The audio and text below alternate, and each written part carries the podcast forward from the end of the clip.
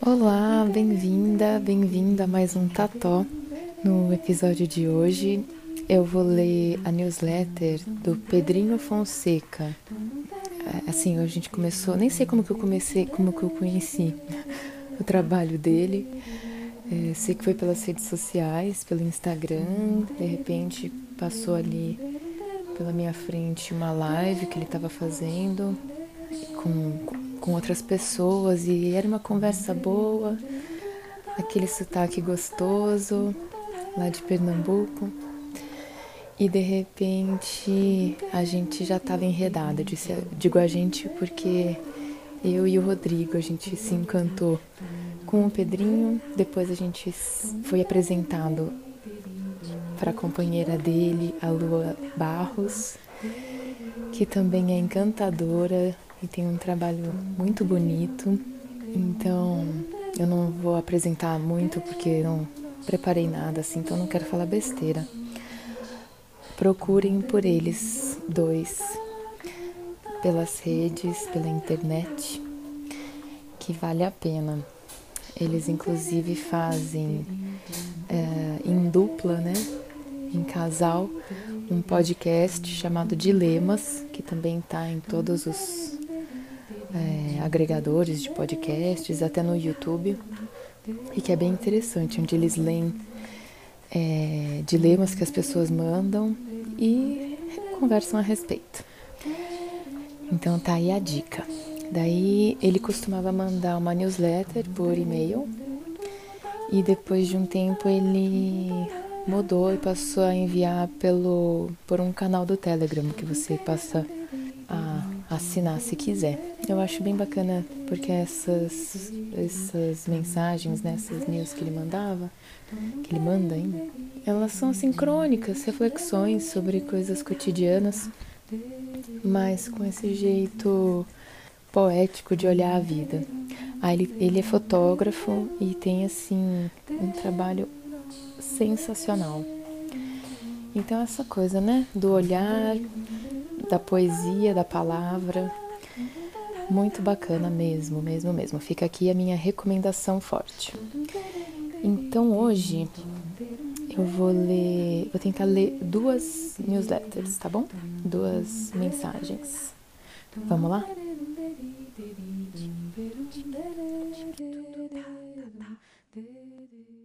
Primeiro eu vou ler a mensagem, a newsletter. Para começar, eu queria achar uma palavra melhor do que newsletter, porque eu acho muito feia essa palavra. Mas agora eu não estou conseguindo pensar em nada melhor. E, e, bem, ele denomina mesmo de newsletter Pedrinho. Então, é, tá aqui, newsletter de 11 de 10 de 2020. O amanhã está cancelado. Alfred Nobel criou e patenteou a dinamite. Ficou milionário. Em 1888, um jornal confundiu-o com seu irmão noticiando, aspas, Alfred Nobel, que enriqueceu ao descobrir maneiras de matar mais pessoas de uma forma mais rápida do que jamais visto, morreu ontem. Fecha aspas. Era seu irmão que estava morto. Foi Alfred que sentiu-se soterrado pela maneira como, estava evidente, seria lembrado pela história. Em 1896, ano da sua verdadeira morte, seu testamento veio à tona e revelava que o químico milionário havia decidido deixar apenas 6% da sua imensa fortuna para a família e que todo o restante deveria ser dedicado à criação de um prêmio que reconhecesse pessoas e iniciativas que lutassem pelo bem-estar da humanidade. Um troco para aliviar tanta culpa. Na última sexta, o Prêmio Nobel anunciou o vencedor da, na categoria Paz. A gente fala Prêmio Nobel, né? Por que eu falei Nobel? Estou viajando, mas enfim. O Prêmio Nobel. Eh, sei lá qual é a pronúncia, né? Mas vocês sabem de que prêmio eu tô falando. Então, na última sexta, o Prêmio Nobel anunciou o vencedor da categoria Paz. levou o World Food Program, ou Programa Mundial de Alimentos, PMA, da ONU. O programa fez um trabalho incansável que fez com que a ONU previsse a erradicação da fome até 2030. Agora, ao receber o prêmio, os porta-vozes do vencedor do Nobel da Paz anunciaram com preocupação a reversão dos dados sobre a fome no mundo, anunciando que, no ritmo em que estamos, correndo o risco de uma pandemia da fome, como chamaram, após a pandemia do Covid-19. A estimativa é que até o final deste ano de 2020 tenhamos 80% mais famintos no planeta, chegando ao assombroso número de 270 milhões de pessoas.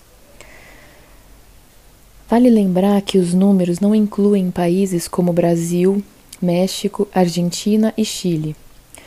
Os dois primeiros com uma taxa assustadora de crescimento da miséria no último ano locais onde o programa não atua e ainda assim coloca a América Latina como protagonista de um dos piores cenários do mundo nessa perspectiva da fome.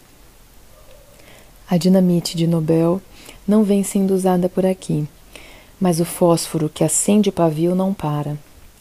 Queimadas na Amazônia, no litoral nordestino, em Porto de Galinhas, um empresário que ateou fogo num trecho de Mata Atlântica disse que Abre aspas. Bolsonaro não vai me fazer pagar multa. Fecha aspas.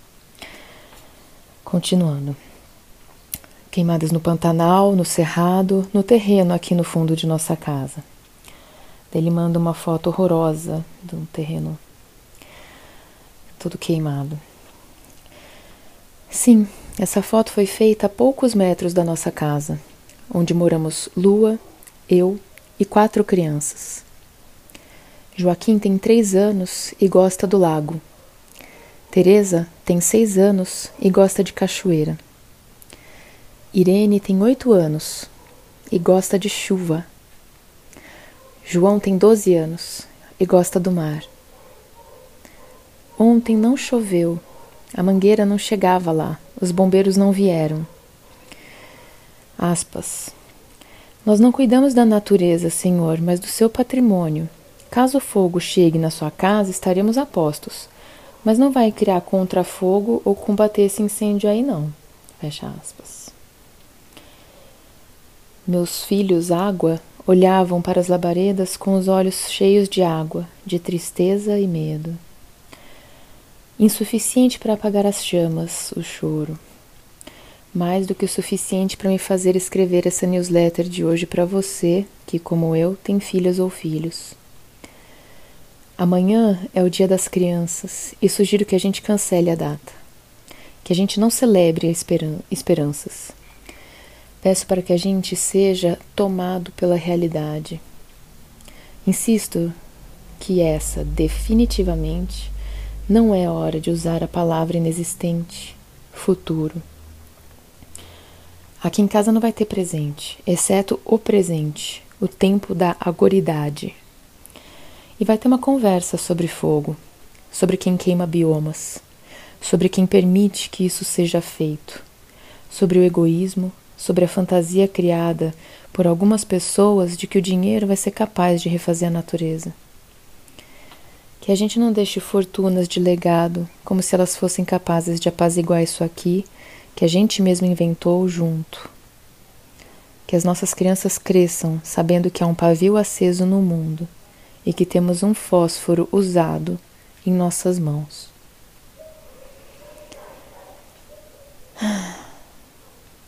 Então, pois é, né? É uma reflexão aí. Eu não sei nem também o que pensar.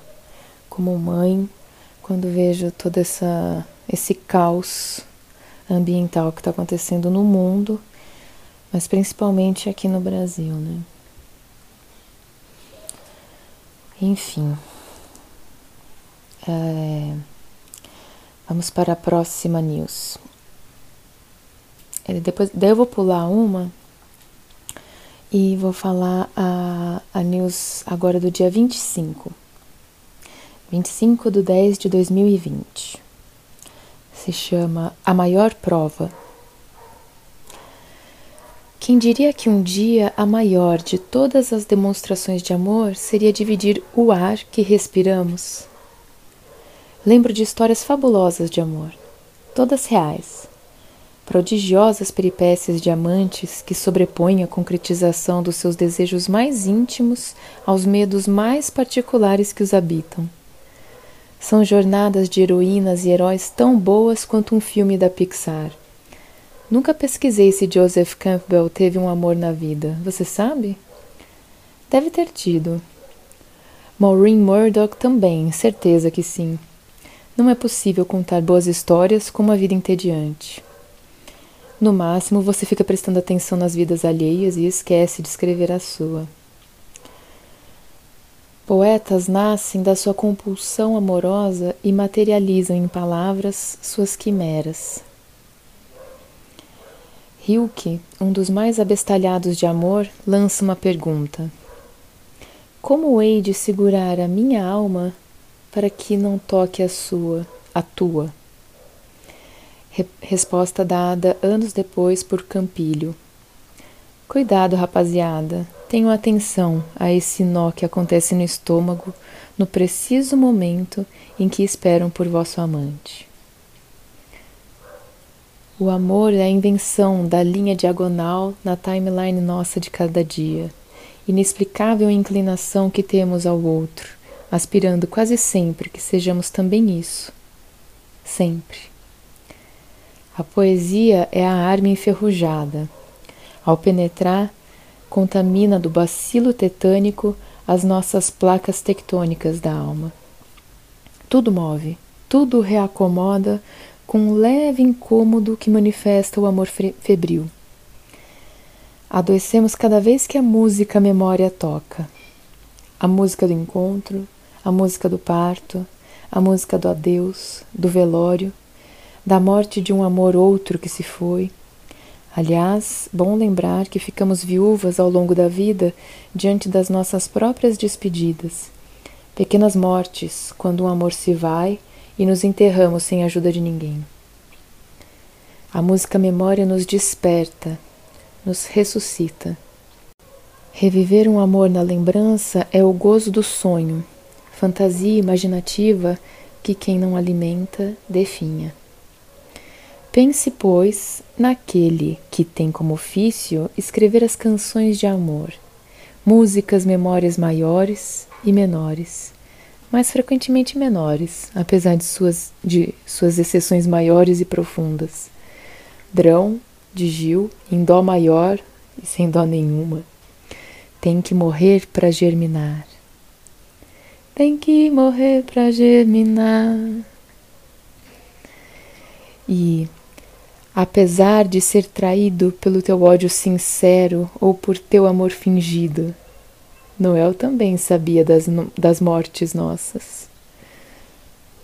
Noel e Gil se desencontraram por cinco anos entre morte de um, nascimento do outro. E diz um rezo que conheço que nestes anos jamais houve amor, em que a única coisa a se construir entre 37 e 42 foi uma guerra mundial. Cineastas também amam, fotógrafas também. Até a ciência ama. Quem sequer conhece ainda assim se dedica a salvar. Este ano a ciência entrou em desamor por nós. Estamos nos separando, nos distanciando, nos isolando. Enquanto a ciência procura um novo amor vacina entre Oxford e China, aqui estamos nós, a sós e sós, dedicando amor a quem podemos sem grandes graças, promessas ou espetáculos. Não há história mais fabulosa de amor hoje que aquela de dois ou mais que escolhem dividir o mesmo ar. Maior prova não há. Ah, eu disse que ia ler só duas, mas eu acabei abrindo aqui uma antiga, da época dos e-mails ainda, e vou ter que aumentar. Então aqui vai a terceira. Deixa me ver de quando que é. De 3 de dezembro de 2019. Eita, nem tinha coronavírus na, nas nossas cabeças. Vamos lá. Fui buscar Irene na casa de uma amiga no sábado, logo cedo. Cedo para uma casa que teve festa do pijama com sete meninas entre cinco e sete anos.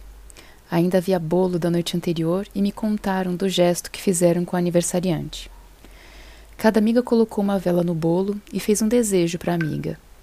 Contaram o quanto demoraram a dormir brincando. Contaram que uma delas, no meio da noite, foi para a cama do casal de pais anfitriões e por lá ficou. Contaram do banho coletivo divertido.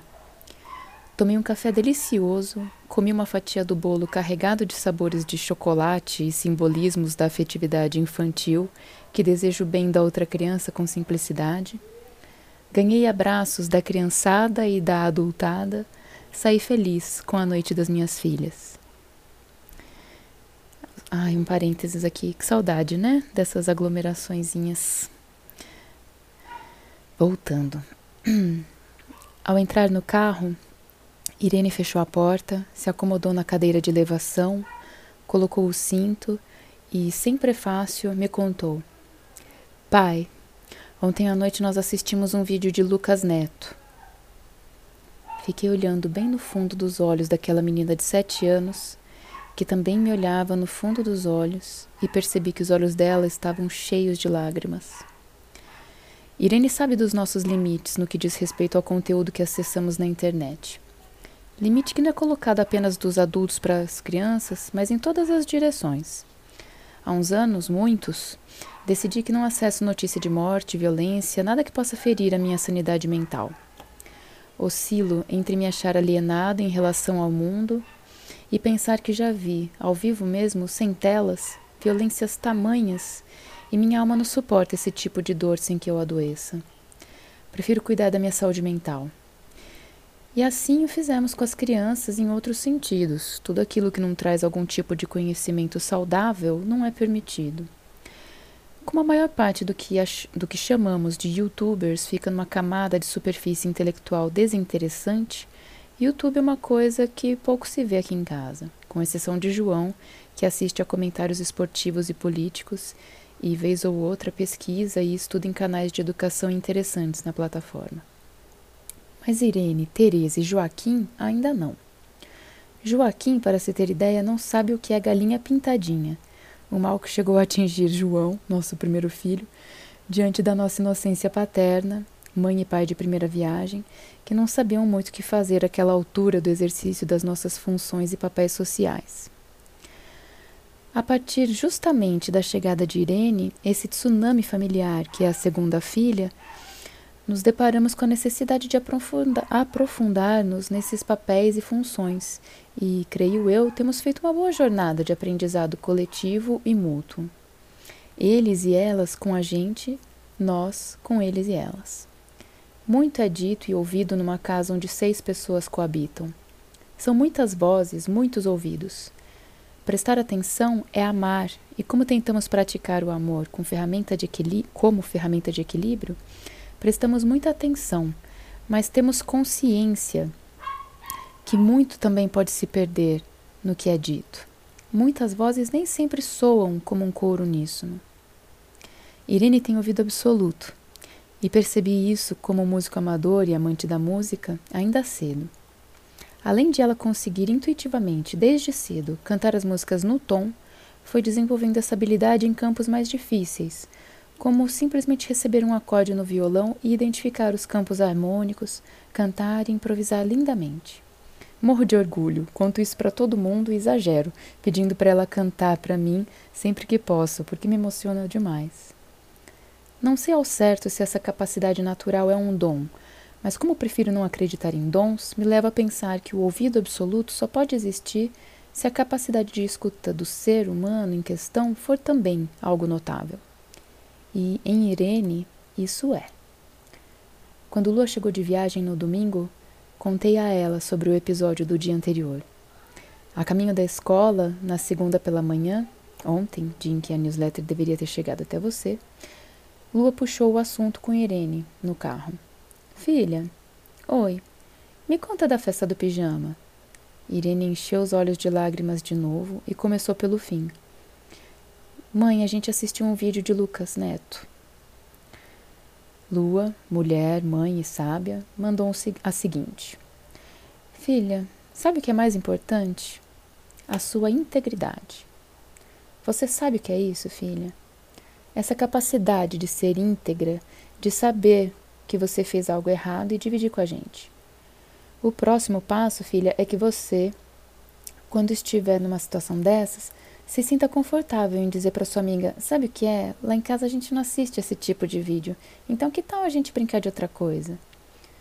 E se suas amigas naquele momento não quiserem, você pode se ausentar um pouco, brincar de outra coisa, e quando terminar o vídeo, voltam a brincar juntas. Integridade. Ter consciência de quem você é, do cuidado que precisa cuidar consigo próprio, que precisa do cuidado que precisa tomar consigo própria estar inteira em situações adversas. Eu não tenho ouvido absoluto.